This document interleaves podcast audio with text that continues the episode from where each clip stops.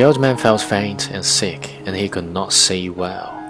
But he cleared the harpoon line and let it run slowly through his raw hands, and when he could see, he saw the fish was on his back with his silver belly up.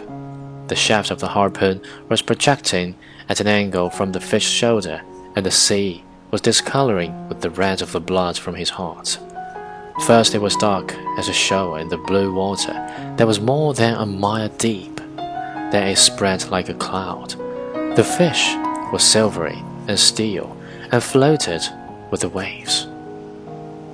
The old man looked carefully in the glimpse of vision that he had.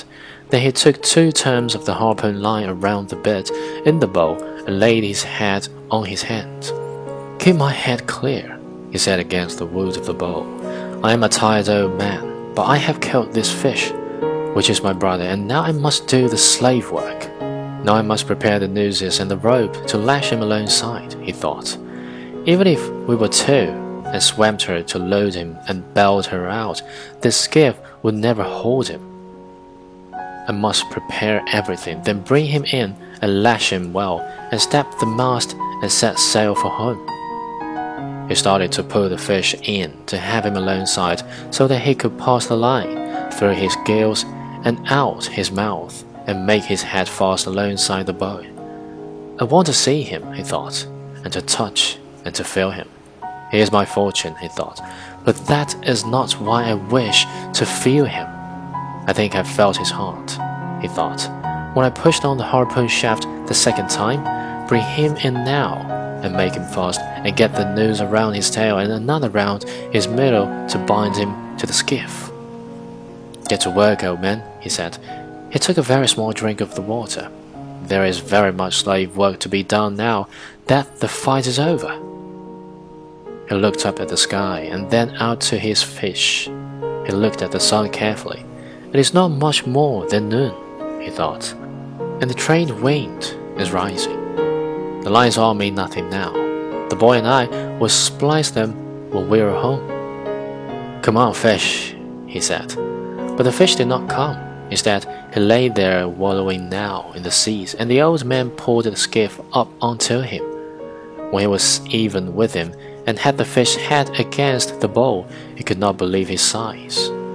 But he untied the harpoon rope from the bitt, passed it through the fish's jaws and out his jaws, made a turn around his sword, then passed the rope through the other jail, made another turn around the bill, and knotted the double rope and made it fast to the bitt in the bow.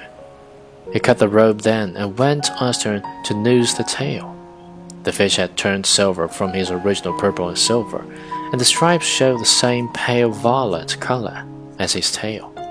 They were wider than a man's hand with his fingers spread, and the fish's eye looked as detached as the mirrors in the periscope, or as a saint in the procession. It was the only way to kill him, the old man said. He was feeling better since the water, and he knew he would not go away, and his head was clear. He's over fifteen hundred pounds the way he is, he thought, maybe much more. If he dresses out two thirds of that at thirty cents a pound, I need a pencil for that, he said. My head is not that clear, but I think the great DiMaggio would be proud of me today.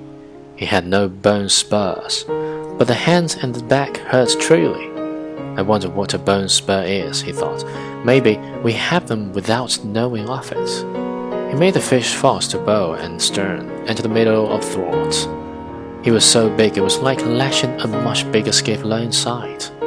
He cut a piece of line and tied the fish's lower jaw against his bill so his mouth would not open and they would sail as cleanly as possible.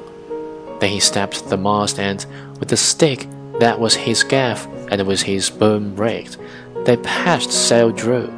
The boat began to move, and half lying in the stern, he sailed southwest. He did not need a compass to tell him where southwest was. He only needed the feel of the trade wind and the drawing of the sail. I better put a small line out with a spoon on it and try to get something to eat and drink for the moisture.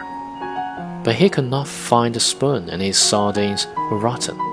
So he hooked a patch of yellow Gulf weed with his gaff as they passed and shook it so that the small shrimps that were in it fell onto the planking of the skiff.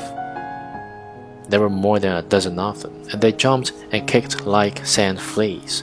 The old man pinched their heads off with his thumb and forefinger, and ate them chewing up the shells and the tails. They were very tiny, but he knew that they were nourishing, and they tasted good.